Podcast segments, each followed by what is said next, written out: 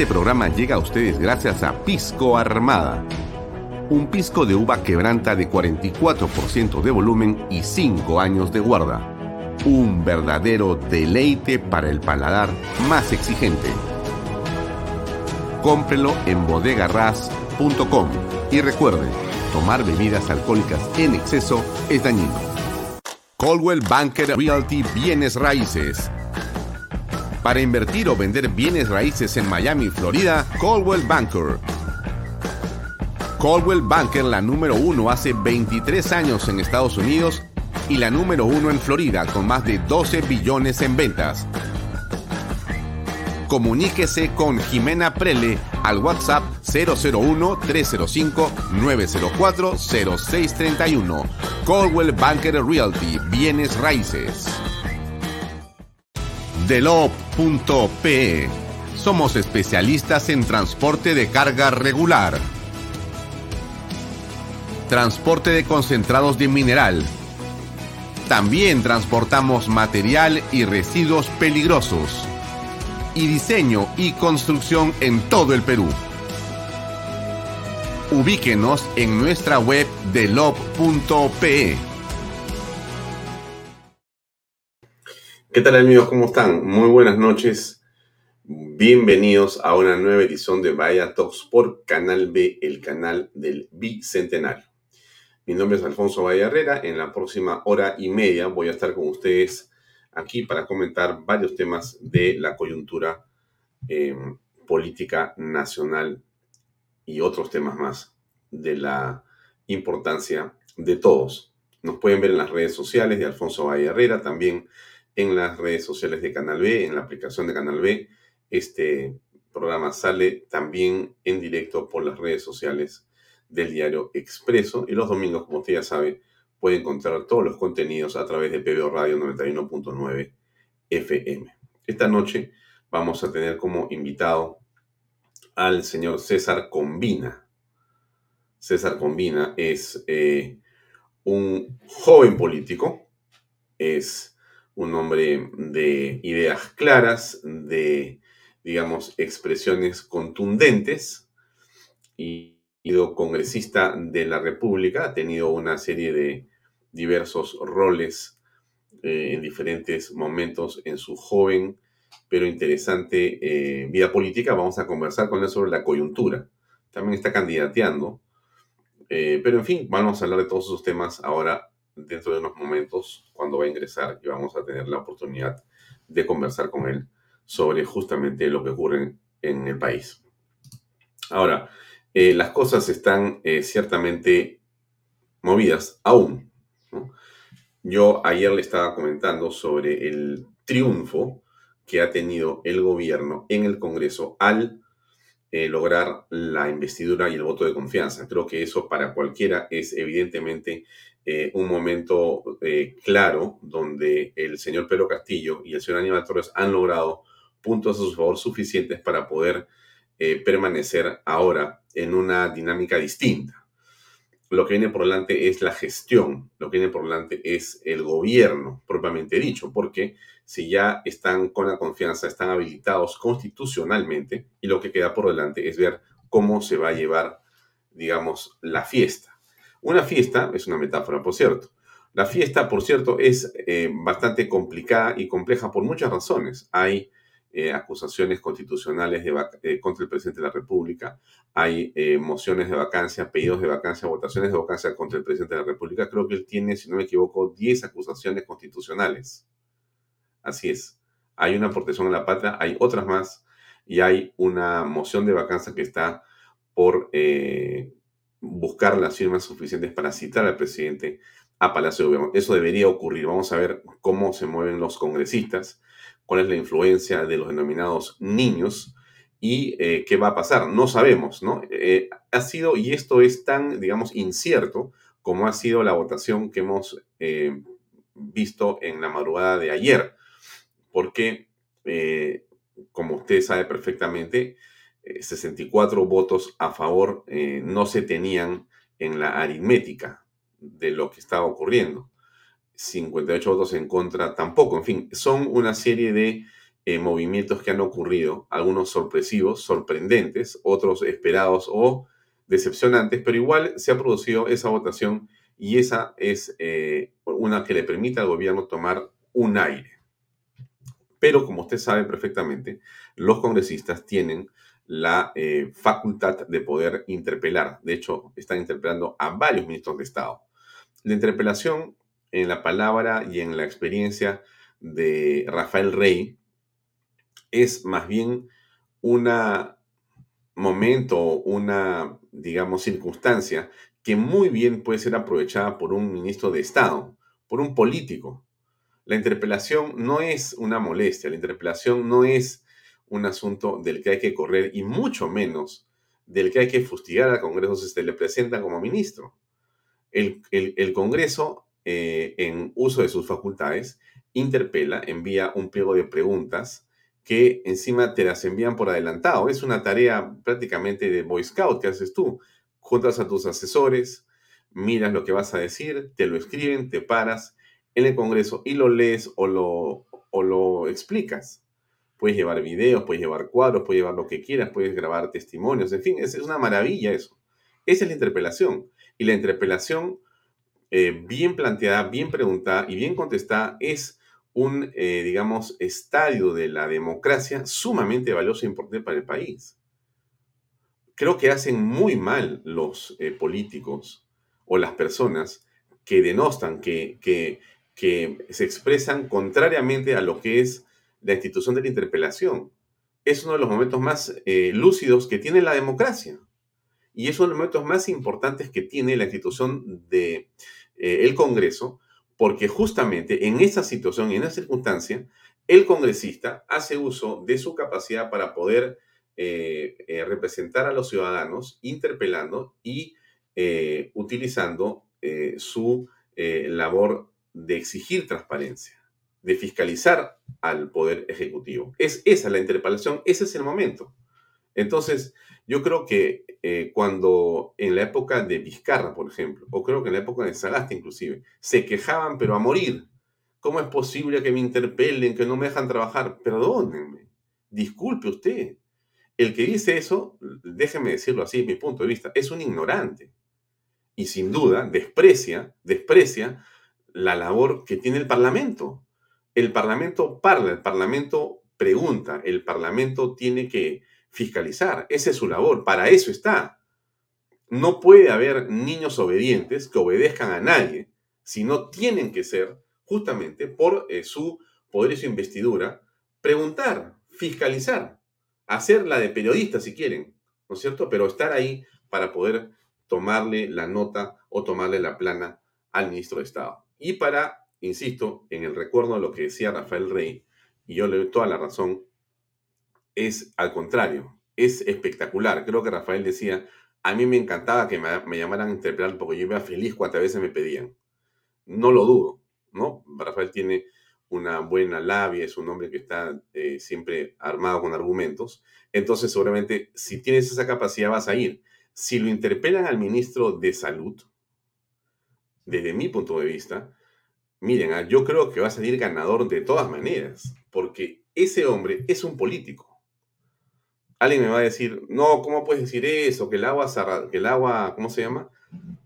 Eh, azarrateada, o no sé cómo le llama al agua esta, este, que estaba vendiendo el señor, o, la manera como se ha expresado, o las eh, discrepancias que, o las objeciones que le han puesto una serie de personas, con razón o sin razón, no quiero discutir eso en este momento, pero me refiero a que el señor este, ministro de Salud, ¿no?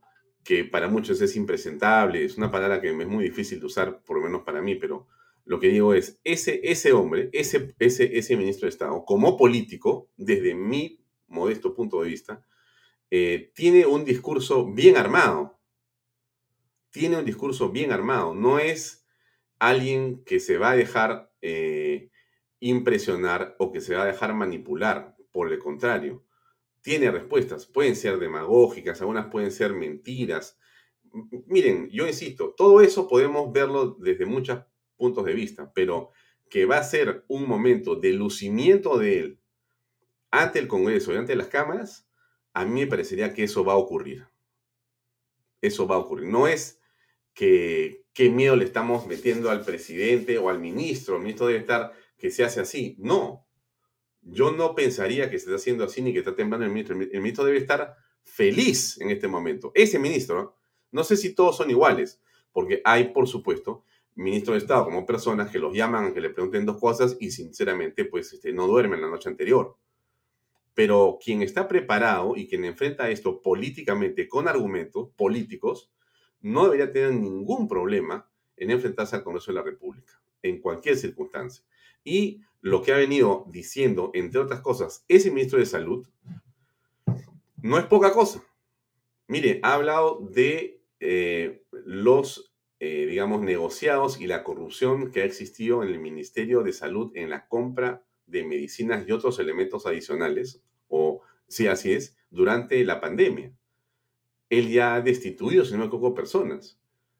No estoy avalando la política este, sanitaria del señor eh, Pedro Castillo, porque no, no, no la conozco. Tendría que, y solamente cuando esté la interpelación, la transmitiremos a través de este Canal B y invitaremos al ministro para conversar acá en este programa. Pero más allá de eso, a mí me parece que es la interpelación o las interpelaciones son una excelente oportunidad para los ministros. A ver si es que las aprovechan. Eso es otra cosa. O sea, que cada uno sabe cómo mata sus pulgas. Bien. Em,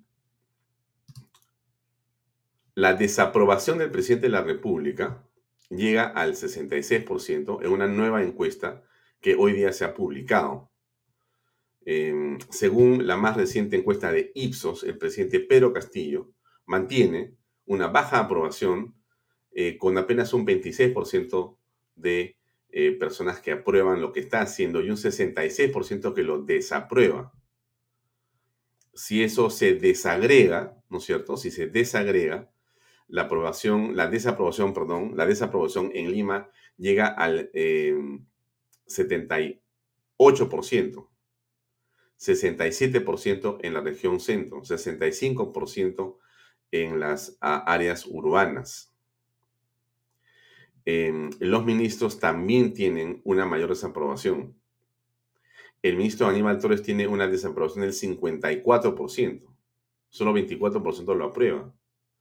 Igual hablamos del ministro de Salud, Hernán Condori, una desaprobación del 55% y una aprobación apenas del 22%.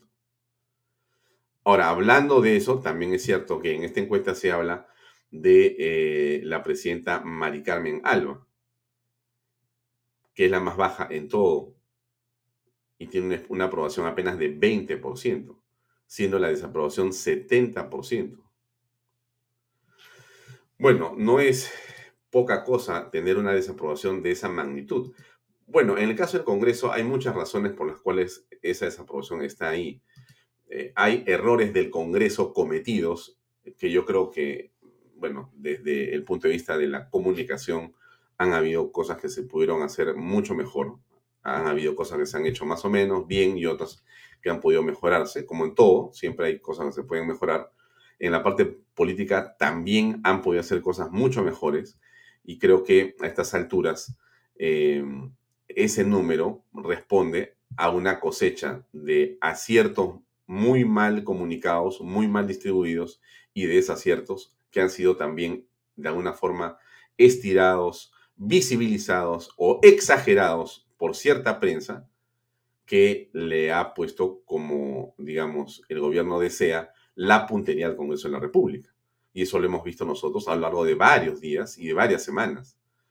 No estamos diciendo que la señora Alba es una maravilla, tampoco que es un ogro y que es un desastre. Estamos diciendo que en la política es así. Y esto es una batalla política en la que ella no ha logrado ganar. Porque si ella hubiese ganado, tendría no ese 20% de aprobación, sino tendría un 30 o un 50, y, eso se puede lograr. O sea, no es imposible. Pero justamente de lo que se trata es de la estrategia política. No, no solamente comunicación, ¿ah? estrategia política, que es el tema que me parece a mí más importante. A ver, otro tema que es central es este, que está en la página de Canal B. Le, pido que entre a leer si usted desea, pero se lo cuento yo, ¿no? Se investiga a asesores de Pedro Castillo por conformar presunta organización criminal. Bueno, esto se veía venir, esto se veía venir. Según, a ver, déjenme eh, poner el... Así es, ya, miren. Después de considerar las declaraciones de la del Consejo de Ministros, Mirta Vázquez, y del exsecretario general de Palacio, el señor Carlos Jaico, la Fiscalía decidió iniciar una investigación hacia los asesores de Pedro Castillo que están ahí, al lado de él, que lo circundan, que lo rodean, que le dan consejos al oído. El presunto delito es el de organización criminal y según la Fiscalía y la tesis fiscal, esa organización criminal estaría conformada por Bilberto Castillo, Beder Camacho, Jaime Hidrogo, Wilson Pretel, Rodolfo Ramírez, Franco Pomalaya, entre otras personas. ¿Cómo se le denomina a estos señores? Los asesores en la sombra. Ese es el caso eh, en el que están eh, metidos estos hombres que están en Palacio rodeando al presidente de manera permanente los asesores en la sombra. Y la tesis de la Fiscalía es que es una organización criminal.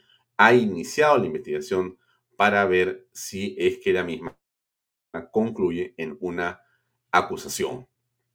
Según Jaico, ustedes se acuerdan de Carlos Jaico que salió, digamos, eh, reemplazó al señor eh, Pacheco, a Bruno Pacheco, y duró muy poco tiempo porque se produjeron una serie de rencillas justamente con estos asesores en la sombra. Muchas de las decisiones de Castillo, según Jaico, se toman por influencia directa de funcionarios y no de ministros de Estado, como por ejemplo el caso de la designación de Salaverry, ¿no? como presidente del directorio de Petro Perú, cosa que no se pudo eh, eh, digamos, llevar a cabo porque la Contraloría, entre otras instituciones, pusieron el grito en el cielo y eh, explicaron claramente que no era posible porque no tenía, digamos, el currículum vitae conveniente. Em, algunas de las personas citadas para declarar en este tema de los asesores en la sombra van a ser los exministros. Uno, Pedro Franque. Dos, Abelino Guillén. Tres, González Toro, Energía y Minas. Porque, como usted se acuerda, lo que dice eh, la señora Carolín López y lo que ha mencionado también otras personas es que eh, eh, el señor Bruno Pacheco o los asesores están ahí dando vueltas, ¿no? Dando vueltas y han tenido que ver y se han, digamos, relacionado o han interferido o están este, influyendo en el trabajo o en la línea de trabajo que llevaba Pedro Franque como ministro de Economía, o El Guillén como Interior, o González Toro como Energía y Minas. O sea, en fin, van a llamar a todos para que cada uno cuente lo suyo.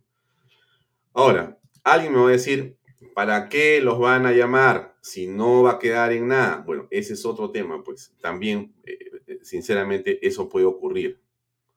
Eso puede ocurrir, no estamos diciendo que no podría ser que efectivamente estemos frente a un hecho en el que la Fiscalía inicie una investigación que no termine en nada. Que no termine en nada, que simplemente eh, haga una serie de pantomimas, unos juegos eh, para distraer a las personas de una impresión que están buscando, en efecto, eh, encontrar algo y al final sea peor que terminen por liberar, O sea, de toda investigación y de toda responsabilidad. Porque así es también lo que puede estar ocurriendo. En fin, eso es una, una, teoría. Em, le quería comentar esto que también ha ocurrido en las últimas horas y que tiene, por cierto, un contenido político que hay que reflexionar. Eh, hay simpatizantes de Pedro Castillo que han agredido a periodistas fuera del Congreso. Y hoy ya también ha estado la casa de la señora Alba asediada por un grupo de... Em, en cualquier caso, como ha sido el caso de los periodistas eh, Batters, de el señor este Beto Ortiz, el Canal N o diversas autoridades, los acosos a los domicilios de las personas nos parecen algo reprobable, inapropiado. Cuando han hecho algo parecido en la casa del señor Chincha, que es periodista de RPP, también lo hemos comentado, como que nos parecía algo inconveniente. Alguien me dirá, pero ¿cómo puedes defender a Chincha? No defiendo al señor Chincha como no defiendo al señor Bates, defiendo el hecho que no debería ocurrir este acoso público hacia las personas por la forma en que piensan. Eh, ni siquiera a un político en su domicilio, vejando, vulnerando la privacidad, eh, eh, asustando a sus hijos, a sus vecinos. ¿Qué culpa tienen todas esas personas de las decisiones que toma? Para algunos equivocadas, pero para otros acertadas. Entonces hay que, de alguna manera, recuperar el, el equilibrio, la ecuanimidad. La política no puede ser, no debería ser un campo de batalla. También lo he dicho aquí en varias oportunidades. Si no fuera porque hay, eh, digamos, un Estado de Derecho, estaríamos agarrándonos a palazos y a pedradas. Claro que sí. Pero existe pues un Estado de Derecho. Existe pues una, un grupo de normas y leyes llanamente civilizados tratando de entendernos. Y las autoridades y, las, y quienes no son autoridades tienen que llamar a la calma a todos, a todos en general. No es la manera. La protesta es una cosa muy distinta al acoso, al insulto y a la vejación o al vejamen. La protesta es algo que está constitucionalmente regulado y además es algo en lo que estoy de acuerdo siempre, como solamente usted. Vamos a protestar todos los días de nuestras vidas, todos los días, en las redes, donde sea, protesten y protestemos cuando algo está mal. Pero una cosa, y aparezco cantinflas, una cosa es una cosa y otra cosa es otra cosa. Una cosa es protestar y otra cosa es injuriar, calumniar y atacar a personas por la manera como piensan. No importa si son de izquierda o de derecha. Eso no se debe hacer, eso no se debe dar. No puede ser, porque si no, si nosotros aceptamos eso, lo que estamos más bien dando pie es al principio de la barbarie. Y la barbarie no debe ser una manera en que los peruanos resolvamos las cosas. Nunca, nunca debemos de ser al contrario. Debemos estar acostumbrados a tratar de dialogar porque ese es el único camino que al final ayuda a que las cosas se hagan en una sociedad que pretende ser civilizada. Aunque nos cueste trabajo, estimados amigos. Yo sé que a usted le puede molestar lo que digo, pero yo lamento que le moleste, sinceramente, porque yo creo que hay que hacerlo así. Hay que tener mucho cuidado con el tema de eh, las ofensas las ofensas. Mucho cuidado, no es el camino. Bueno, es mi punto de vista, ¿no? Quizá yo tengo una manera de ver las cosas así, así como, como le estoy contando. Entonces, esto que, está pasando va a ser investigado, el Colegio de Abogados ha hecho su parte, bueno, todo lo que usted se imagina que pasa cuando ocurren estas cosas desagradables, ojalá que se pueda este, tranquilizar los ánimos y que no se asuce. Ese es un tema que deberíamos de hacer todos un esfuerzo para controlar y bajar las revoluciones, no de las marchas, no de la protesta. eso no tiene nada que ver. Yo no digo que no marchemos, vamos a marchar todos los días, por mí me parece estupendo. Pero eh, lo, otro es lo que no se debe permitir. Miren, algo interesante que tengo acá para contarles y para mostrarles. Eh, estuve conversando hace un rato con eh, ODEP, Alcarraz. Él es dueño de Delo, parece un juego de palabras, pero es así. Entonces, que es una de las empresas que ponen publicidad acá en Bahía Talks. Él tiene una empresa de transporte. Entonces, le estaba preguntando porque él em, se mueve en el corredor minero del sur. O sea, él tiene sus eh, vehículos de transporte mineral y otras cosas en esa zona. O se mueve en el sur del Perú, intensamente. Entonces, como ustedes saben, ha ocurrido otra vez unos bloqueos en las bambas y otra vez unos bloqueos en los trenes que llevan el mineral de Southern. Y la mina Southern se ha quedado ya sin mineral. Esto es inconcebible, ¿no? El Estado no hace nada, ¿no? Pero bueno, entonces, el punto es que llamé, creo que por ahí está, este, Cala está ladrando. Un ratito, ¿eh?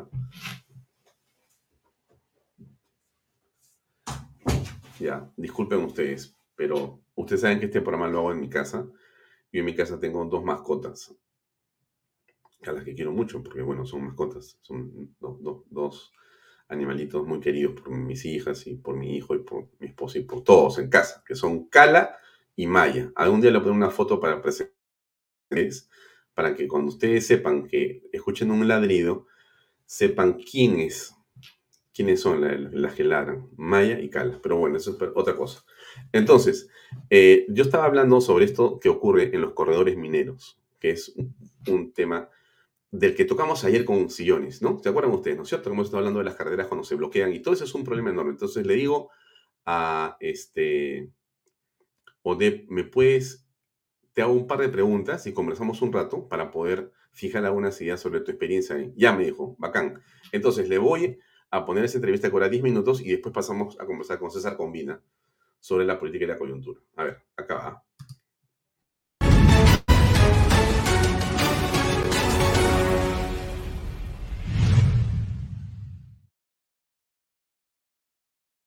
Obed, eh, ¿cómo estás? Hay una noticia que es la que ha aparecido en las últimas horas en varios medios de información que preocupan y que tienen que ver con la actividad que tú realizas y por eso te hemos invitado para que puedas comentar qué está ocurriendo. Déjame poner la nota y mostrarle a los amigos de Vaya Talks este titular de hace unas horas en el comercio. Dice lo siguiente, Southern, la compañía minera Southern, paraliza producción en su mina de cobre Cuajone en pleno auge del precio del metal. Como ustedes saben, amigos, los precios de los metales se han disparado por varias razones. La guerra también tiene un impacto en estos precios. Minera Mexicana no produce concentrado desde el pasado 28 de febrero. 28 de febrero.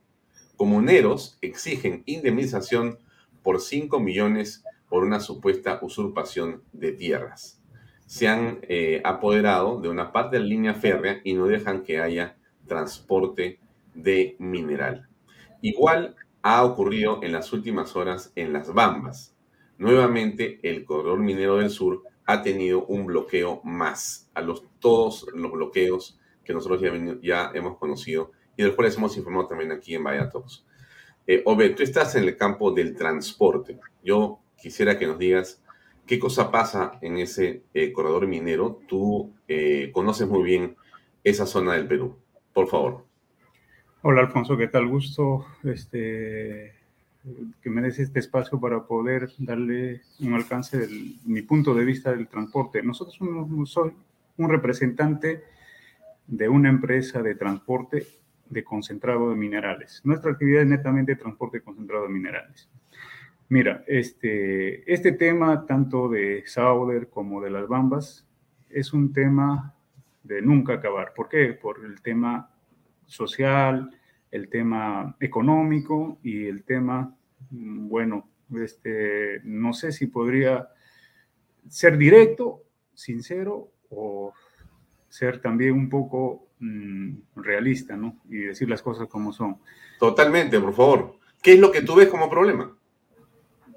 El tema es las comunidades y la falta de Estado de Derecho por parte del Estado. O sea, lo que tú dices es que más allá de los, eh, digamos, argumentos que puedan tener o no las poblaciones que están circundantes a las vías de transporte o las vías de comunicación, lo que existe ahí es que el Estado se ha retirado, el Estado no está presente.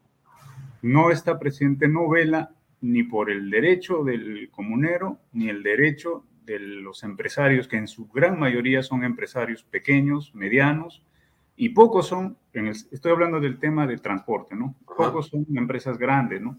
Sino está constituido más por empresas pequeñas, medianas y empresas comunales, ¿no? Y la verdad, como es en mi caso, ¿qué es lo que pasa, por ejemplo? Yo soy de Apurima, de Andahuaylas, para ser exacto. Ya este, se me es difícil prestar un servicio de transportes en las Bambas, que es también de Apurima. ¿Por qué? Por no pertenecer a la comunidad de influencia o a la zona de influencia directa. Quiero hacer un transporte fuera de la Apurima, quiero hacer un transporte en Cerro de Pasco, también tengo ese problema. O sea, entonces yo me ah, siento... No entiendo, ¿Cómo, cómo, que, ¿cómo que pertenecer a la comunidad? No entiendo. O sea, ¿tú, no eres, ¿tú no nací en Yo nací en Apurima, pero no pertenezco a la comunidad de Chalhuahuacho o o fuera Bamba o de influencia directa en la, de las Bambas, ¿no? O sea, porque no vives ahí. Porque no vivo allá, no vivo en, en, uno de esos distritos en la provincia de Cotabamba, ¿no? Pero, ¿qué tiene que ver el servicio que tú brindas con dónde tú has nacido? Pues que las comunidades exigen, y no sé si es por capricho, por necesidad, pero uno cuando ve en ese sector, cuando está en el lugar, cuando está en la zona de trabajo, lo único que puede ver es capricho y no sé si suena esta palabra extorsión, ¿no? ¿Por qué? Porque todos somos peruanos y todos estamos en un país libre, democrático, donde debe primar el libre mercado y la competencia leal, ¿no?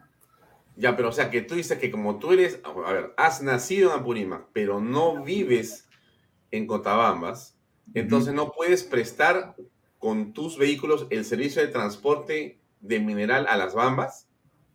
No, sí puedo, pero tengo, o sea, tengo que tengo menos beneficios o menos oportunidades que una empresa comunal. ¿Por qué? Porque este, ellos exigen que empresas fueras, así como las que están transportando en este momento allá en la zona, este, ellos exigen una cuota de un 80%, ¿no? Que ellos tienen que estar ahí sí o sí, o sea, no, no hay negociación alguna, tienen sus propias exigencias, sus propios um, requerimientos, o sea, que para mí son caprichos. Si uno quiere estar en un negocio y brindar un buen servicio, las cosas tienen que ser de conveniencia mutua, ¿no? Eso es lo que yo digo, pero ellos no te permiten como empresa a razón de eso, este, yo tuve una oportunidad este, de trabajar con una empresa que pertenecía a la comunidad. Mm, este, antes que ellos se homologuen, te comento esto como una manera más o menos para tener una idea. Eh, hace tres, cuatro años atrás, eh, yo fui a Chalbobacho, para ver el tema del transporte o brindar algún servicio a las Bambas. De ahí me relacioné con personas de la comunidad que tenían las mismas ganas de hacer empresa, querer trabajar, querer ah, este, prestar servicio a las Bambas, ¿no? Y con la experiencia que tengo en el sector, les asesoré, les di la mano, les apoyé para poder homologar la empresa, este, registrar hacia las bambas, con la, con, la consigna de una vez registrado eso, una vez realizado eso, trabajemos en conjunto con la experiencia que tengo, más este, la logística que ellos pudieran brindarme siendo de la zona, trabajar en, conjunto, en armonía cosa que se logró el trabajo. Ellos entraron en representación de la empresa comunal, una de las empresas comunales, y estamos haciendo el trabajo, se registraron, empezamos a realizar las operaciones, los trabajos, y cosa que al final este, tuve que dejarlo porque me, me fallaron, ¿no? O sea, no te pagaron, no cumplieron con lo convenido. Así es. O sea, primero, no, no hacían una mala logística, tenían mala operación, tenían dificultades en, ciertas áreas que dificultaba y el único que ahí salía perdiendo era yo porque yo compré camiones nuevos, compré unidades nuevas para esa operación, netamente para esa operación, y el único que salió perdiendo fui yo. ¿Por qué? Porque aparte de que no manejaban bien, no hacían, no me permitían ingresar en la operación, en la logística. Este, había paros, huelgas y todo eso a consecuencia de otras comunidades que exigían que también les, este, les que integren a ellos a la actividad de transporte eh, del mineral, ¿no? Y cada o sea que hay, hay, en realidad, por lo que señalas, además de problemas con las empresas comunales, hay también extorsión de otras que miran con recelo los negocios que se pueden hacer en el transporte.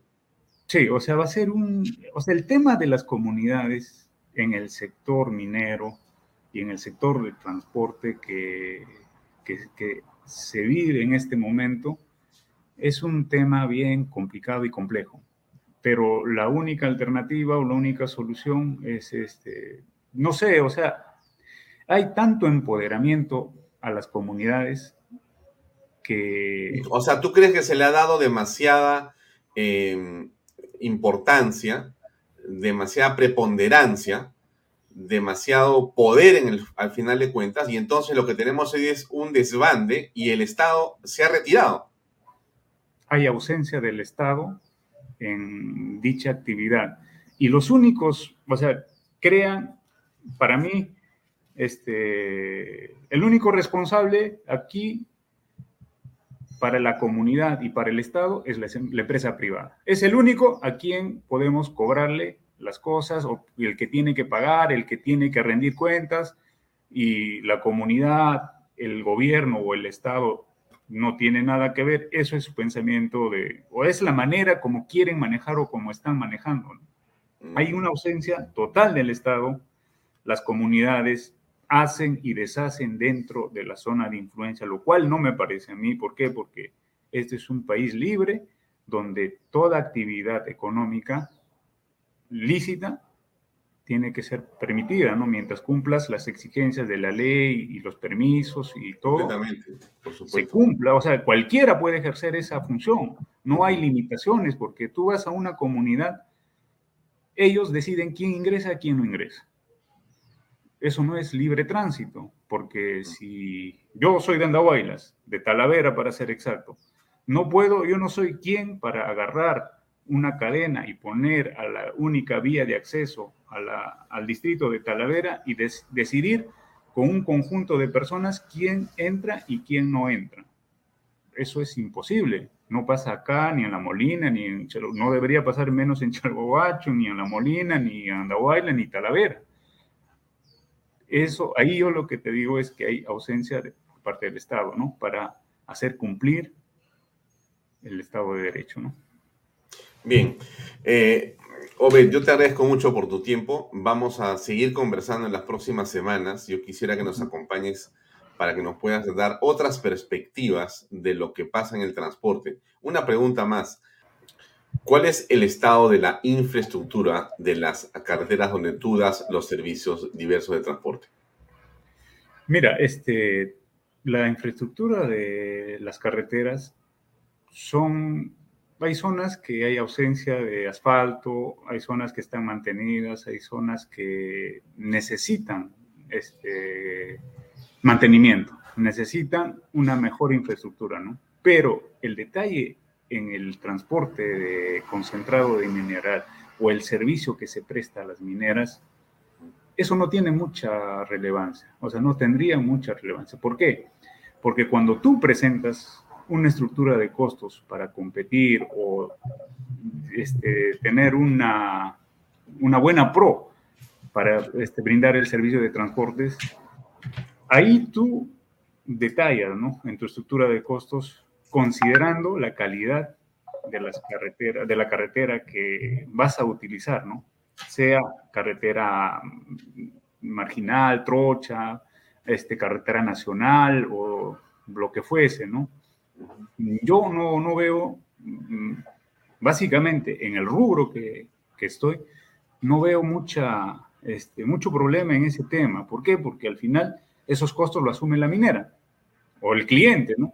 Que es en este caso, o sea, ya sea las bambas o ya sea este Chowder o, cualquier eh, cliente que pudiera convenir el precio. Oye, yo presento mi estructura de costos, considerando la calidad de la trocha, la calidad de la carretera, de las vías, de mm, las dificultades que eso se le carga al cliente, ¿no?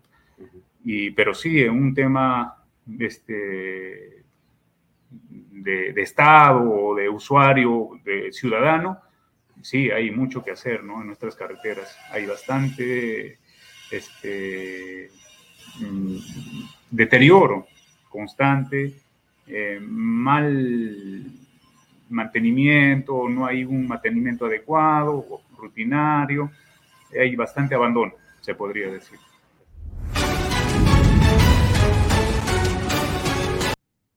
Bueno, ese era eh, nuestro amigo Delop, o Obed, mejor dicho, dueño de Delop. Parece un juego de palabras, pero es así. Y nos contaba ese testimonio de lo que está pasando en la zona del corredor minero del sur, tan importante para el país, ¿no? Está en manos de comunidades y en manos de extorsionadores, lamentablemente, y el Estado en realidad se ha retirado. Bien, vamos a unos mensajes comerciales y enseguida venimos con César Comina, que ya debe estar por conectarse con nosotros. Invierte en terrenos en Paracas con los portales, ubicados a solo 25 minutos del aeropuerto de Pijo y ahora a muy poco tiempo de Lima por la nueva autopista. Esos terrenos se están revalorando rápidamente. Aproveche registrándose y tomando las ofertas online en losportales.com.pe. PBM Plus, proteínas, vitaminas y minerales y ahora también con HMB. Recuerde, vainilla y chocolate. No olvide que el ejercicio favorece su sistema inmune y que una buena alimentación es su mejor defensa. Compre PBM en boticas y farmacias a nivel nacional y para más información entra a la web pbmplus.p y sígalos en Facebook y en Instagram. Delop, especialistas en transporte de carga regular, en transporte de concentrado de mineral, también transportan material y residuos peligrosos y diseño y construcción en todo el Perú. Entre usted a la página web de lob.pe. Pisco puro armada, pisco de uva quebranta de 44% de volumen y 5 años de guarda. Un verdadero deleite para el paladar más exigente. Pisco puro armada. Cómpralo en bodegarras.com y no se olvide que tomar bebidas en exceso es dañino. Listo. Ahora, antes que entre César, que debe estar por aquí. Em, no era esta, sino esta. La moción de vacancia eh, de Pedro Castillo está en agenda y posiblemente hoy se vote. Así que eso también conversaremos con César Combina, que creo que ya lo veo acá conectado. A ver, vamos a ver si es cierta tanta magia. Aquí está. César, ¿cómo estás? Muy buenas tardes, buenas noches, mejor dicho. ¿Cómo te va? Buenas noches, Alfonso. Un gusto estar contigo y con todos los que nos están sintonizando.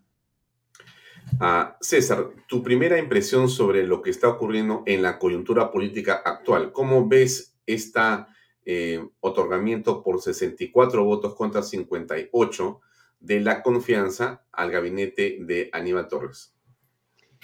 Bueno, esto muestra que no solamente hay tentáculos de Perú Libre, como ya habíamos visto, dentro de Fiscalía, dentro del Poder Judicial y en las esferas del Ejecutivo, sino que más bien el bastión, el espacio demócrata por naturaleza, el que debía defendernos, también ha tenido una injerencia de la criminalidad organizada de Perú Libre. Karelim López en su manifestación ante Fiscalía señala que existía un grupo denominado Los Niños, pero creo que Karelim y, y, su, y lo que ella señaló se queda corto. Creo que ahora sí podemos tener eh, claro que hay un grupo muy fuerte de acción popular que supera definitivamente los cinco congresistas.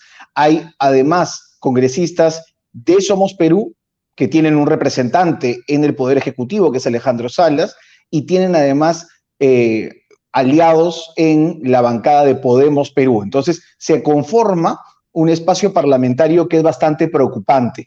En primer lugar, porque le resta posibilidad de eh, control real frente a un gobierno criminal, que es el gobierno de Pedro Castillo, al Parlamento y al país. Pero en segundo lugar, que es lo que tenemos que tener muy en claro, es que a través de esta dispersión de aliados y de tentáculos en el Parlamento, también se va a bloquear cualquier tipo de investigación o de control desde comisiones investigadoras. Porque, por ejemplo, las comisiones investigadoras tienen representante también de Somos Perú, tienen representante de Acción Popular y tienen representante de Podemos Perú. Si a esos tres sumamos el de Juntos por el Perú y los que tenga Perú Libre, probablemente este Congreso esté casi maniatado para poder investigar tranquilamente algún caso de corrupción, por ejemplo.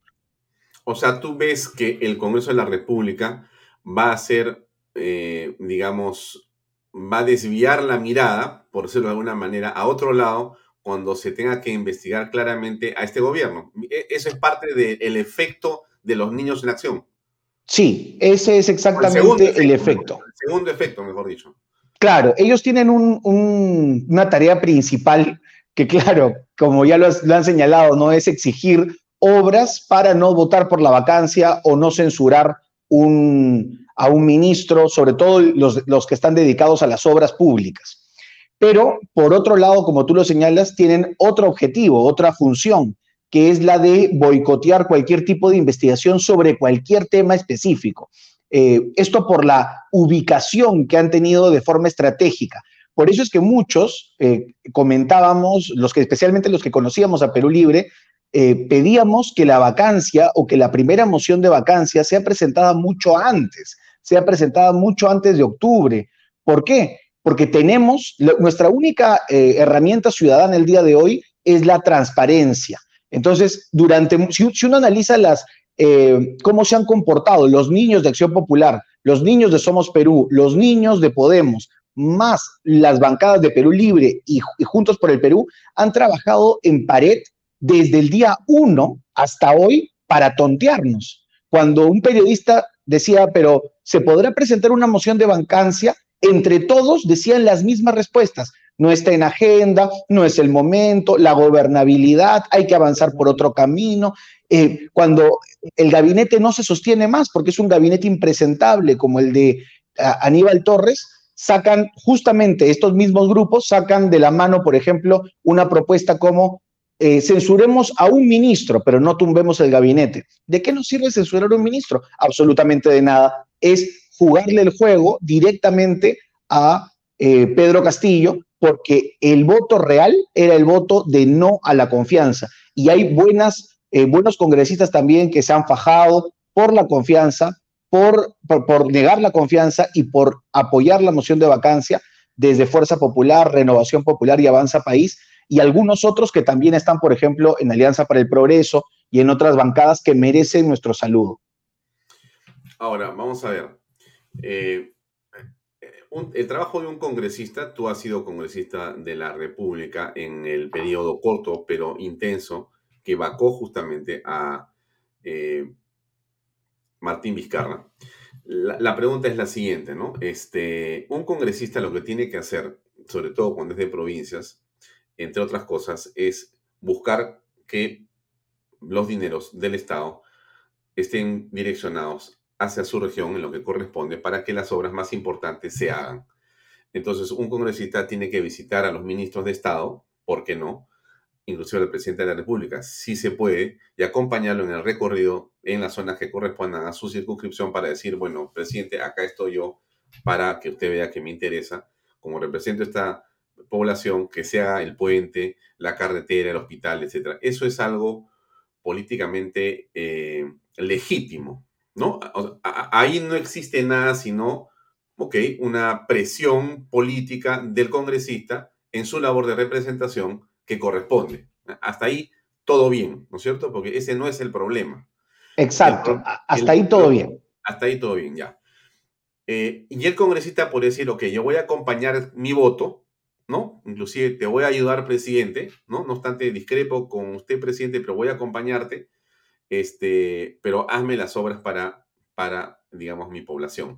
Donde se produce la situación que, bueno, enerva a las personas es cuando nos enteramos de que lo que se está haciendo es hacer obras para que se reciba una tajada de esa plata. O sea, la obra va a tener eh, incluido un pedacito o un pedazote de corrupción en ese precio, ¿no es cierto?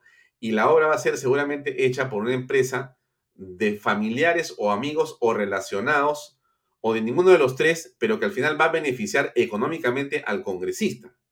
Entonces ya no es que él está solamente porque se haga la obra, sino para recibir plata, ¿no es cierto? Entonces direcciona la obra y dice, bueno, esas obras de esos X millones se van a hacer, pero ojo, con estas tres empresas nada más, ¿ah? estamos quedando que es así, ninguna otra más. Ya, eso podría estar ocurriendo. O, lo que yo te digo es este, eh, imposible. O es o ese es el tema. Ese es exactamente el tema. El congresista, y esto hay que ser muy claros, no tiene posibilidad de control sobre obras. De hecho, por algo eh, no pertenece de ninguna forma al Poder Ejecutivo y tampoco tiene ninguna posibilidad de decisión sobre a dónde van los dineros públicos. El presupuesto, por ejemplo, lo arma el propio Ministerio de Economía con sus pliegos presupuestales, ministeriales. Entonces, el congresista tiene un corset en este, en este país que no puede decir, eh, por ejemplo, como si ocurre en Estados Unidos, es necesario salvar la base tal. Siempre vemos en películas eh, o en series de política norteamericana que muchos congresistas se preocupan de que no se desactiven programas sociales, que no se desactiven eh, bases militares, que no se desactiven proyectos emblemáticos en sus distritos. Entonces, aquí eso no existe porque el congresista no tiene posibilidad de hacerlo, pero como tú señalas, sí tiene la posibilidad de acompañar al Poder Ejecutivo al cumplimiento de su, de su proyecto de acción.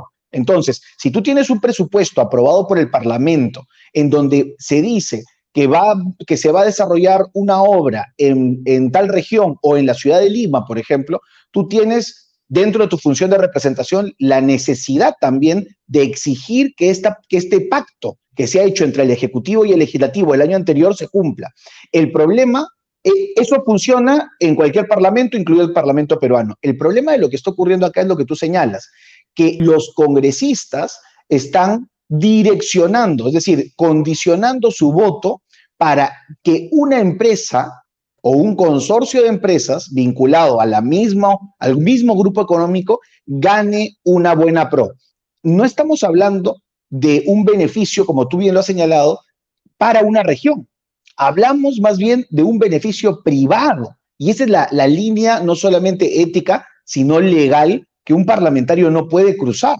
No puede aparecer un niño, eh, porque se comportan como tal, a decir, bueno, yo fui a reclamar por mi región para una carretera. Sí, pero también le pusiste nombre y apellido al ganador del consorcio. Y además ese consorcio es un consorcio sancionado por el Estado peruano por incumplimiento de obras eh, y está metido en otras situaciones de corrupción en donde hay una organización criminal detrás que nace de Palacio de Gobierno, pero que por primera vez vemos que se ha, eh, que, se ha infectado el Congreso. Esto así nomás no ocurría y no ha ocurrido en el pasado. Por eso es que la Fiscalía eh, el día de hoy está dando un avance muy importante. Está ampliado ya como investigados al gabinete en la sombra de Palacio y estoy 100% seguro que en los próximos meses muchos de los congresistas involucrados en esta situación, por primera vez en la historia, van a pasar de testigos a involucrados, a denunciantes. ¿Por qué? Porque es la primera vez además que los congresistas no tienen eh, la famosa inmunidad parlamentaria y por tanto son pasibles de investigación fiscal en cualquier momento eh, de, su, de su periodo. Ahora, hay personas que esto ha ocurrido siempre, César. ¿Por qué ahora digamos, nos arrugamos, nos exaltamos, nos indignamos, si es sabido históricamente que los congresistas jalan para su molino, jalan agua para su molino, jalan obras para su beneficio, eh, no solamente en este, la circunscripción de la que vienen, sino para su billetera. ¿No es así? ¿O si es así? ¿O si ha sido así? No, esta situación no se ha dado nunca en el Perú. Esto es una, una situación muy extraña en realidad y tiene que ver en primer lugar porque tenemos partidos muy poco, eh, en estos momentos hay bancadas que no responden a, su a sus partidos, hay partidos muy poco organizados y por ejemplo yo puedo dar fe de eh, las votaciones que teníamos cuando pertenecía a la bancada Alianza para el Progreso en el periodo pasado, cuando fui parlamentario por la región Junín, en donde todas las situaciones se debatían, se, había quienes perdían, habían quienes ganaban, pero al final se tenía un voto único. Lo mismo ocurría con Acción Popular en su mayoría de veces. El día de hoy, por ejemplo, estas dos bancadas se han partido y no tienen votaciones colegiadas y tienen más bien votaciones bastante extrañas. Esta extrañeza es la que eh, coincide con las denuncias que ha desarrollado Karelin López como colaborador eficaz y que, como digo, por primera vez vinculan a un triángulo muy preocupante, que es votos en el Congreso que exigen no obras, sino exigen direccionamiento específico para consorcios con nombre y apellido y empresarios de la construcción vinculados a Palacio de Gobierno. Entonces, no es que esto haya sido una, por ejemplo, un congresista que, los he escuchado en sus últimas intervenciones, eh, a mí me parece, no, no me parece ético, pero eh, se da en el debate parlamentario. Por ejemplo, escuché al congresista Helera de Somos Perú decir, eh, le pido al, presidente del Consejo de Ministros que priorice las obras de vías en la zona de la sierra de, de Piura, de su región. Bueno, a mí no me parece ético, pero se da. Es decir, en el debate parlamentario ocurren estos pedidos. Pero es muy diferente a que un congresista vaya, se encierre en primer lugar con un empresario, luego pase al ministerio y en el ministerio se encierre con el ministro y luego vaya a Palacio de Gobierno y le condicione el voto para la admisión de vacancia o para una censura al presidente con lo que ya coordinó con el ministro y lo que ya coordinó con un empresario corrupto. Es decir, esto es definitivamente, por primera vez en la historia, una organización criminal para delinquir que está presente en el Parlamento el día de hoy. Tú eh, has nacido en Lima, según he leído. Sí. Pero has estado en Junín mucho tiempo, has sido candidato al gobierno regional. ¿Cómo así? Así es. ¿No te vinculación a Junín, este, César? ¿Disculpa? ¿Por qué tu vinculación a Junín? ¿Por qué, ¿Cómo ah. así? ¿Por qué, por qué no, mi familia, mi familia es de la región Junín. Nosotros ah, eh, desarrollamos además nuestra, nuestra, vida y nuestras actividades empresariales en la selva central, en Chanchamayo. Eh, pero yo nací en un momento muy difícil de la propia historia de Chanchamayo, el 3 de noviembre de 1987. En esos momentos, La Merced, que es la ciudad capital de nuestra provincia, se vio asediada por eh, grupos terroristas, tanto por el MRTA como por Sendero Luminoso, y distintos, eh, distintas madres que iban a dar a luz fueron trasladadas tanto a Tarma como a Loroya y como a Lima. A mí me tocó circunstancialmente nacer en esta hermosa ciudad que, que también me ha visto crecer, porque he estudiado en la universidad aquí, también estudié en mi colegio. La, la, la situación en Chanchamayo nunca fue muy, muy, muy buena hasta la pacificación total que se dio aproximadamente el año 98 y posteriormente apenas terminé la universidad retorné justamente para poder contribuir con mi provincia porque no es justo que una provincia tan importante, en donde además ha habido tanta desarrollo productivo, ha habido muchísima migración italiana, japonesa, china, alemana, eh, el día, de, el día de, de, hoy esté completamente abandonada. Y es allí donde me encuentro con este monstruo que me lleva a involucrarme más en la política, que es Perú Libre. Ahora, ¿tú eres antropólogo o he leído mal? Sí, antropólogo. Qué carrera esa tan interesante. Me hubiera encantado estudiar antropología. Debe ser, debe ser muy bonito. Es, es, una eh, carrera, es una carrera bastante compleja, pero además en donde no ser, no terminar siendo marxista es todo un logro. Creo que ese es mi mayor logro dentro de la carrera y dentro de la Universidad Católica. Claro, porque, bueno, sí, pues eres una, eh, digamos, producto extraño, ¿no? De donde... un, lunar. Y, de hecho, y de hecho la, en la facultad, que éramos muy pocos, mi promoción es de cuatro o cinco personas, eh, todos me identificaban como una persona que era abiertamente de, de una posición de centro derecha y que no creía en la posición oficial de la, tanto de la facultad como de la corriente estudiantil de ese momento, lo que me hizo ganar también muchas antipatías, pero también eh, muchos buenos recuerdos, porque fui consejero de facultad, por ejemplo, eh, representando justamente a los estudiantes de ciencias sociales que no creían en el marxismo y ni tampoco en el caviarismo, y ese fue mi, mi lema de campaña, ¿no? Un voto diferente al consejo de facultad, y fui creo que uno de los pocos consejeros de ciencias sociales que nunca pactó, ni dialogó, ni tuvo ninguna vinculación con la izquierda. Ahora, por curiosidad, solamente para tener contexto más claro sobre ti mismo, eh, ¿por qué te gustó la antropología y en qué trabajas como antropólogo ahora? Mira, la antropología es el estudio de la cultura y por eso se tienen muchas especialidades. Yo llegué a la antropología de forma eh, algo así como casual, porque cuando estaba terminando el colegio, yo fui eh, en mi etapa escolar ganador tres años consecutivos de distintos premios de Concitec, de las ferias de ciencias. Entonces, gracias a eso pude viajar a distintos lugares, por ejemplo, Rusia, Estados Unidos, Brasil, Paraguay, y cuando en cuarto de secundaria viajé a Paraguay, me enfrenté con una realidad que no vivíamos, que es un, un, estado en donde se convive abiertamente con una cultura diferente, que es la guaraní. Y allí, por ejemplo, hay un derecho oficial, un derecho estatal, pero además un derecho de protección a los pueblos y a las minorías, en este caso a la, que parece una minoría, pero no es ninguna minoría, que es el pueblo guaraní. Y por eso yo llego a, Perú con la idea de estudiar derecho indígena. hablo con distintos eh, amigos de la familia, algunos de ellos profesores de la Universidad Católica de Derecho, y me dicen que aquí lo más cercano sería el derecho agrario o el derecho constitucional y luego hacer una maestría en temas indígenas. Entonces, me acerco a la Universidad Católica y ah, más o menos pues cuando estaba empezando quinto de secundaria y me muestran la posibilidad de estudiar más bien lo contrario, antropología y luego derecho constitucional. Ese, ese empezó siendo mi camino y yo entré desde Cachimbo, postulé para antropología, eh, luego pasé a la facultad y al final, casi al final de mi carrera, me, eh, me especialicé en lo que es antropología política y antropología de políticas públicas, que es una, es un trabajo, es una especialidad muy pequeña de la antropología.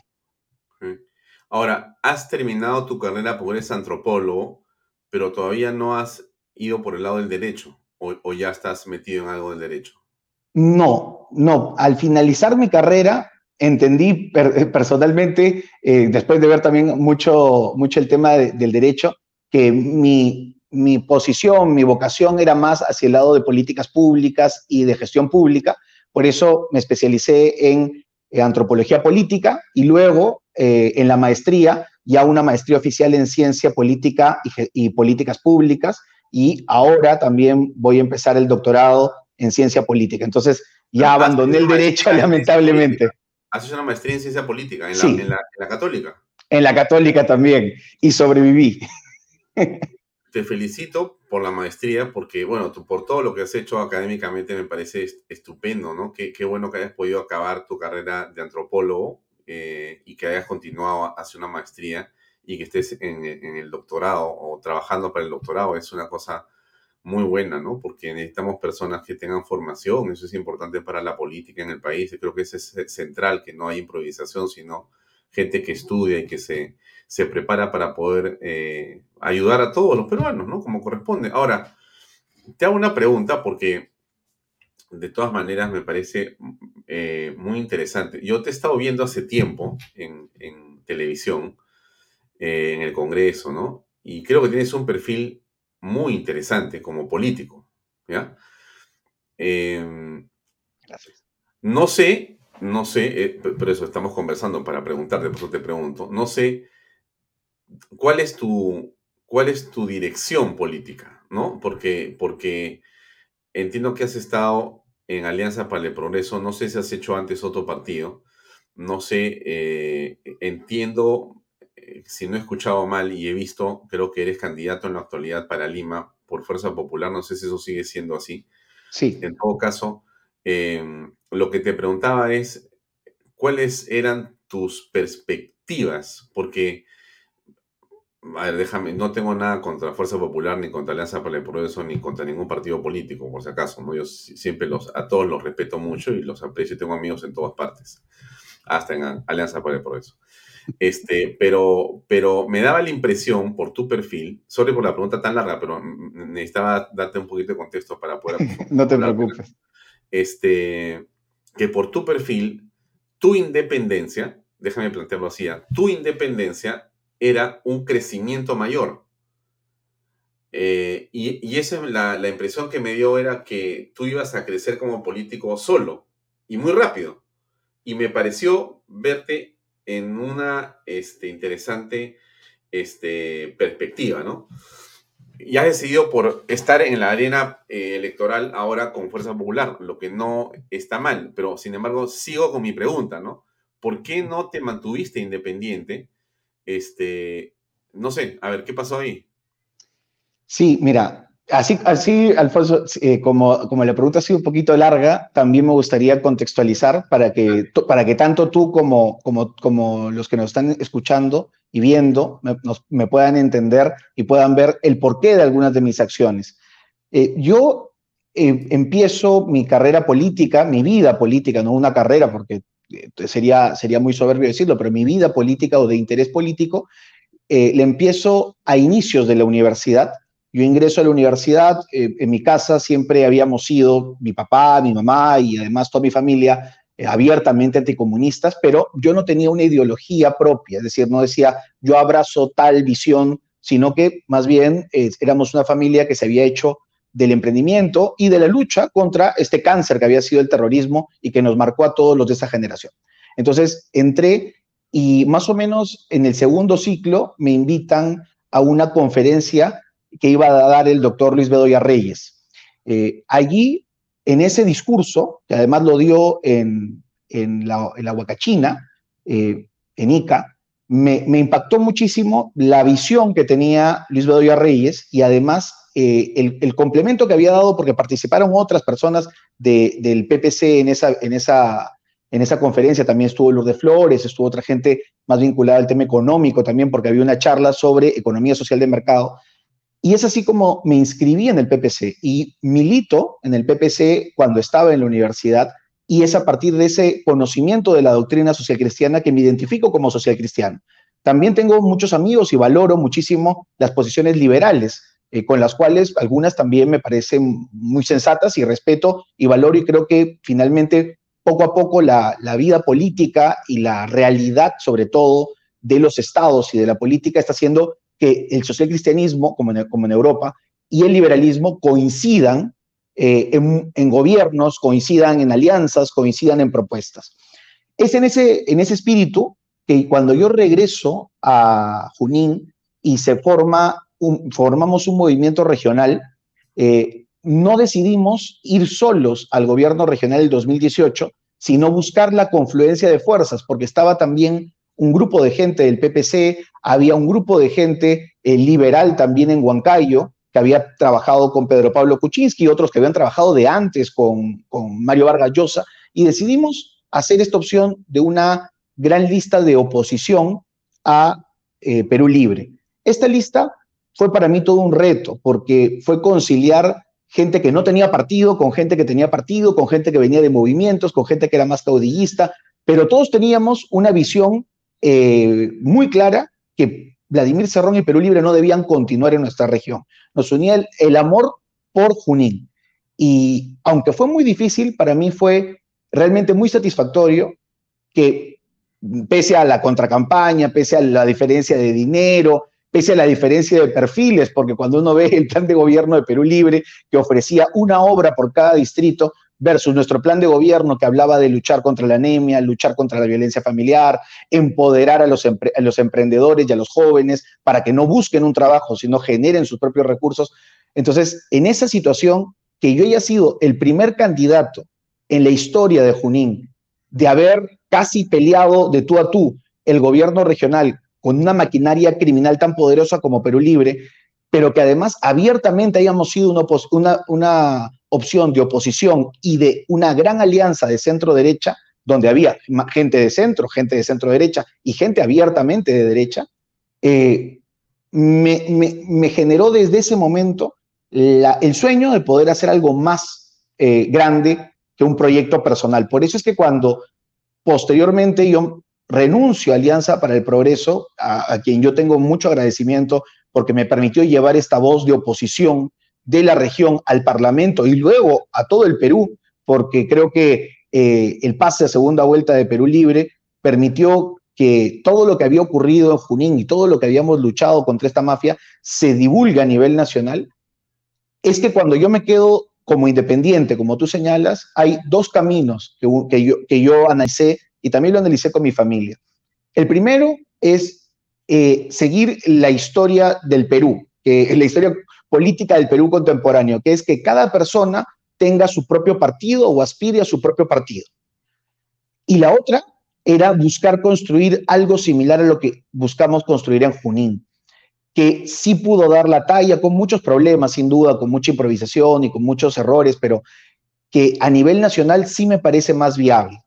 Y por eso eh, acepté la, la invitación de Fuerza Popular, porque sí me gustaría que Fuerza Popular, que movimientos regionales, que personas que no están militando, que los otros partidos como Avanza País, como Renovación, que tienen una visión clara sobre lo que se tiene que hacer, aunque tengamos miles de diferencias, tengamos que confluir en un gran frente nacional, en una gran coalición. Y para esto, eh, yo no podía venir, yo no podía traer esta propuesta si yo venía con mi partido bajo el brazo. Entonces, eh, yo tomé esa decisión basado en algo que es lo que yo creo que debemos dejar para las próximas generaciones. Hablo, mi sueño sería el 2022, pero si no se logra el 2022, hablo para el 2026 y más adelante una gran coalición de centro derecha que pueda representar a este casi 50% de la población que debimos ganar en primera vuelta, que debimos tener mayoría parlamentaria, que no le debimos permitir que Perú Libre ni siquiera tenga la posibilidad de llegar a una segunda vuelta. Y para eso hay que construir también desde adentro, dejar y sacrificar algunas cosas personales. Y yo estoy dispuesto a hacerlo. Me gustaría, ese me gustaría que, fuera mi gran legado para, para, para futuro, ¿no? Yo soy una persona joven, quiero comprometerme en trabajar para esto, sé que tropezaré 15 mil veces y me tocará levantarme 15 mil veces para ver que nunca más tengamos en la historia del Perú pese a que tenemos muchas diferencias en la oposición, nunca más tengamos un gobierno de izquierda criminal que nos avergüence como país como lo tenemos el día de hoy. ¿Tú estás inscrito en Fuerza Popular? Sí, sí me inscribí a Fuerza Popular para poder participar de sus elecciones internas eh, y porque es un requisito de ley y ellos fueron los que me invitaron. Ahora, eh, las encuestas son las encuestas que ya sabemos que faltando siete meses es muy lejos, ¿no? Sin embargo, la pregunta creo que igual tiene sentido, dado que estamos conversando finalmente, eso es una conversación. Este, si tú avanzas y no logras crecer, déjame pensar en esa hipótesis por un segundo para fumarte mi pregunta, ¿no? Eh, en algún momento, hablando de sacrificios, como acabas de señalar, ¿valdría un sacrificio de sacar tu candidatura en función de alguna otra que esté más arriba para evitar justamente el fraccionamiento de posiciones muy parecidas? Sin lugar a dudas, Alfonso, y te lo digo con, con toda la firmeza, porque lo conversé con la, propio, con la propia presidenta del partido, con Keiko Fujimori, y fue además uno de los, de los objetivos por los cuales nos reunimos y dialogamos no tuvimos una primera reunión para hablar de candidaturas, sino tuvimos una primera reunión que fue lo que a mí me agradó muchísimo. Yo venía durante muchas semanas, eh, creo que sumándonos a las voces de Fernán Altuve, de Lourdes Flores y de otros, llamando a la unidad, pero veíamos de que no se podían poner de acuerdo los partidos de oposición ni siquiera para firmar una moción de vacancia en octubre.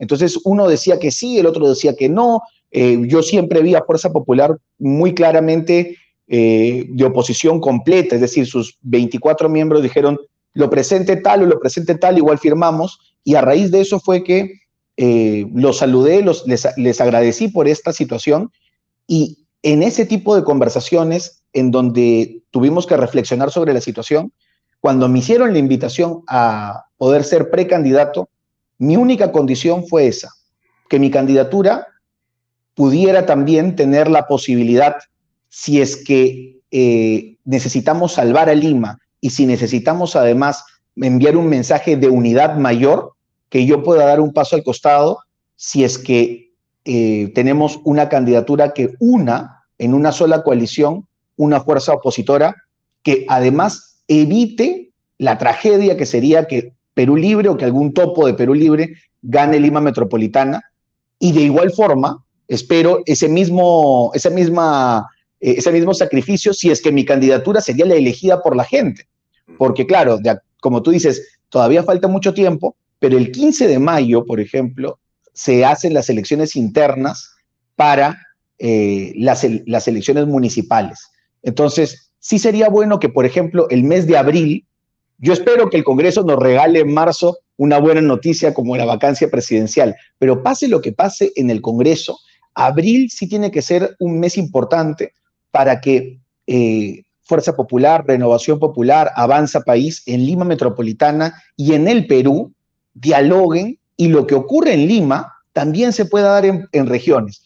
Arequipa, por ejemplo, no se la podemos dejar servida a la izquierda radical. Cusco no le podemos regalar la capital histórica, cultural y turística del país, así como Gasífera, no se la podemos regalar a una izquierda que lo que hace es empobrecer y controlar de forma clientelar las aspiraciones de personas que deben crecer. Y eso es lo que nos une. Entonces, yo sí la tengo clarísima, Alfonso, si se tiene que hacer un sacrificio para evitar que Perú Libre y sus topos ganen algún espacio, yo estoy aquí también para sacrificar. Mira, me sorprende gratamente tu madurez, no obstante tu juventud. ¿Qué edad tienes, César? 34. Perfecto. Eh, eres un hombre joven en la política peruana y me sorprende gratamente la madurez con la que estás afrontando esta candidatura y te deseo lo mejor de los éxitos. Eh, sobre todo porque eh, debes de perseverar en aquello que acabas de comentar y decir, porque eso que tú has dicho ahora es muy importante y es casi, diría yo, un pensamiento de un adulto ya trajinado en política porque los que no entienden la razón por la cual se hacen las candidaturas consideran que o son ellos o no es nadie. Y esa inmadurez, estimado César, nos ha traído a esta situación en la que estamos ahora. La inmadurez de una serie de personajes de la política peruana que piensan igual, que son lo mismo en el aspecto político, ha traído que termine ganando una tira y una mafia de corruptos, que es la que gobierna el país. ¿no? Eh, eh, eh, el gobierno de Pedro Castillo es algo que nunca deberemos olvidar, que ese es el producto de la desunión, de los egos incontrolados y de la inmadurez de la política. Y tú con tu frase, con tu ejemplo, con lo que acabas de decir, tengo la impresión que vas a marcar una pauta de enorme importancia y, de, corrección para el país, ¿no? Eh, ojalá que todos te acompañen y te eh, den soporte a, esa, a esa actitud que estás eh, manifestando ahora. Te felicito realmente. Ahora, hablemos un poco más de los dinámicos del centro, porque tú has estado ahí, ¿no? Entonces, aquí hay realmente una mafia que está enquistada en el poder y tú la has visto alrededor tuyo en Junín, tú has estado ahí, vives ahí, seres de ahí, entonces conoces la historia completa. ¿En qué consiste los dinámicos del centro? Si lo puedes contar en muy poco tiempo, en unos 30 segundos, para que la gente entienda qué modelo es el que se ha extrapolado a el Ejecutivo. Pero ¿cómo funcionaban los dinámicos del centro ahí en Junín? Sí, brevemente para comentarle a la gente que, claro, todos tenemos en nuestra mente la, frase dinámicos del centro, entonces creemos de que esa es la mafia. La mafia no es los dinámicos del centro, la mafia es Perú Libre. ¿Por qué? Porque ellos copiaron, eh, Vladimir Serrón empieza su vida política imitando al Partido Comunista Cubano, que de donde venía. El primer mes de que él asume el gobierno regional del 2010, él da un cambio, se da cuenta, ahí, ocurre una, crisis existencial en la vida de Cerrón y es donde abandona los ideales políticos y abraza los, ideales criminales. Él comienza con la idea de hacer un, un partido, un partido comunista peruano, pero allí se da cuenta que comienza a aparecerle plata de la nada, es decir, eh, comienza a caerle dinero por la designación de eh, directores regionales, que había una mafia dedicada al tráfico de obras, otra dedicada al tráfico de terrenos, y él intenta en ese primer gobierno unificar a todas las mafias bajo la bandera de Perú Libre, pero teniendo una verticalidad y una sola organización. Es por eso que en su primer gobierno él se gana más de 200 juicios e investigaciones judiciales, porque sus mismos aliados lo traicionan por plata, lo delatan por eh, criminalidad, lo delatan por no ir presos y para que se vaya preso Cerrón. Entonces, cuando él asume el gobierno regional del 2018, él cambia el formato del modelo totalitario cubano, en donde todo es lo mismo, hacia el modelo de organización criminal tipo cártel colombiano. ¿Qué cosa es esto? Hay una cúpula que une a distintas mafias y cada mafia lo que hace es pagar un derecho de piso por vivir. Entonces, los dinámicos del centro era una mafia sectorial de Perú Libre en el sector transportes y comunicaciones que tenía la tarea de cobrar eh, plata por la emisión de brevetes y por la reducción de multas. Esa era su tarea y a eso se dedicaban. Eh, pero tenían que pagar dinero, tenían que pagar una, una bolsa mensual a la organización principal, a la cabeza que era Perú Libre y Vladimir Cerrón. Entonces, si nosotros hacemos un breve recuento, tenemos en transportes a los dinámicos del centro, tenemos en educación a los galácticos del centro, que cobraban cupos a los profesores. Eh, tenemos en, la, en el sector educación una mafia denominada la Gran Familia, que también está siendo estas eh, investigadas por la Fiscalía, dicho sea de paso. En, el caso de, eh, ya vimos en el caso hace poco de los tiranos del centro, era una mafia dedicada a extorsionar chinganas, bares, prostíbulos, discotecas y también a ambulantes, es decir, a lo que significa el rubro de comercialización. Y cuando uno ve eh, los únicos involucrados que, que, unen todas las mafias, son muy poquitos. Vladimir Cerrón, Henry López y, Arturo Cárdenas, Pinturita. El resto son gente que ni se conoce. Entonces son mafias autónomas. Son, de verdad, es una, es una organización de tamaña complejidad que en Junín ha resultado imposible de tener. Eh, la fiscalía ha sido copada por, por, Perú Libre, ha sido también comprada, alquilada algunas veces por Perú Libre, pero hay fiscales valientes como Boni Bautista que han querido luchar contra, la, contra esta organización criminal y luchando contra los dinámicos han encontrado audios de los tiranos y luego de los tiranos han encontrado audios por las mismas escuchas, han, han encontrado que hay otra mafia. Es decir, esto en, en Junín, que es un universo pequeño, parece interminable. Las carpetas fiscales son inmensas, no hay espacio ni siquiera en fiscalía para guardarlas. La Contraloría en algunos casos eh, ya no sabe ni siquiera qué hacer para poder controlarlos y la oposición se queda casi maniatada porque el Consejo Regional lo manejan casi ellos a la totalidad, el Consejo Municipal Provincial también. Entonces, esta mafia que tiene 10 años de experiencia, que ha tenido evoluciones, así como el COVID-19 ha tenido variantes y ha evolucionado hacia criminalidad más efectiva y más difícil de controlar, es la que tenemos el día de hoy en los ministerios y en Palacio de Gobierno. Por eso es que en segunda vuelta muchos, muchos de ustedes me veían muy preocupado, a veces sin dormir, yendo de entrevista en entrevista, porque yo tenía pánico de que esta eh, organización, mega organización criminal, entre al Poder Ejecutivo, porque por el tamaño del Poder Ejecutivo, por los recursos que maneja, si dejamos que el cáncer siga avanzando y se consolide dos, tres años, va a ser imposible pararlo.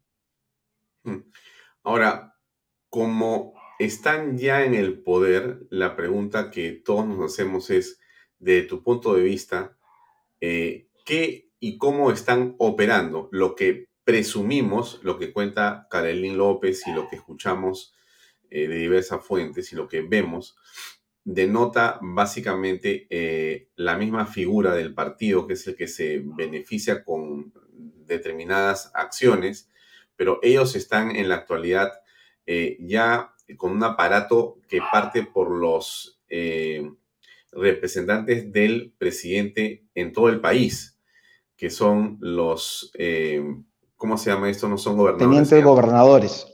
Gobernadores, tenientes gobernadores. Así es, ¿no? Que son los representantes del presidente. Entonces, están en todas partes, son, eh, entiendo que cientos o inclusive pueden ser hasta miles, y ya operan políticamente, ¿no? Entonces, se ha formado ya eh, un grupo notable e importante. ¿Cómo va a ocurrir o qué va a ocurrir con el tiempo? Porque esto se va a sentar y es una maquinaria inamovible en realidad. Sí, el, caso, el caso de, lo que estamos viviendo el día de hoy es muy complejo y es importantísimo que no solamente los opositores conozcamos, sino también lo conozca plenamente el Congreso, porque los congresistas piensan que se están enfrentando a un enemigo político y nos estamos enfrentando a un enemigo criminal. Entonces, las reglas de juego son muy diferentes. Es por eso que quizás algunas personas muy bien intencionadas, como el caso de la señora Mari Carmen Alba, terminan siendo, pues, eh, terminan cometiéndose autogoles al acercarse un poquito a Perú Libre, porque ellos tienen otra mentalidad, ellos no pactan, ellos no dialogan, ellos eliminan y ejecutan. Es algo así como antes eh, desarrollaban sus actividades criminales los terroristas. En este caso, lo que está ocurriendo, y es lo, que han tenido de mensaje eh, y de experiencia en la región Junín, es de que las mafias pueden convivir y no nos estamos enfrentando solo a las mafias de Vladimir Cerrón. Esto es lo que genera mayor complejidad. Eh, Perú Libre, a nivel de la organización criminal que lidera Vladimir Cerrón, controla el día de hoy el Ministerio de Energía y Minas, el Ministerio del Interior, el Ministerio de Agricultura, el Ministerio de eh, eh, Transportes y Comunicaciones, no, el Ministerio de Salud. Entonces, este grupo de ministerios es los que han sido invadidos por los que nosotros conocemos como los dinámicos y los tiranos y todo lo que venía de Junín, toda esa lacra criminal ha, tomado estos ministerios.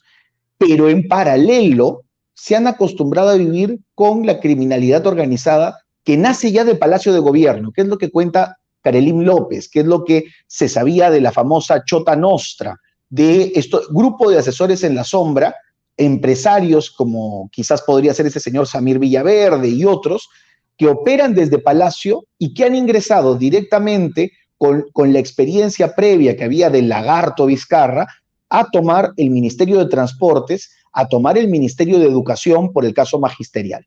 Entonces, se han dividido el Perú de tal forma que si tú como oposición o como Congreso o como prensa vas contra el MTC, estás cortándole un tentáculo al, pulpo, pero no estás enfrentando a la criatura porque ellos siguen robando en, salud, siguen nombrando, como tú dices, los prefectos y los subprefectos siguen haciendo de las suyas en las regiones, siguen jalando a gente para pagándoles para las marchas. Entonces, lo que tenemos que hacer es enfrentar a este gran monstruo, en primer lugar, con una estrategia clara eh, y una estrategia unida, y en segundo lugar, yendo a la cabeza, porque es la única forma de cortar por lo, por lo, por lo efectivo.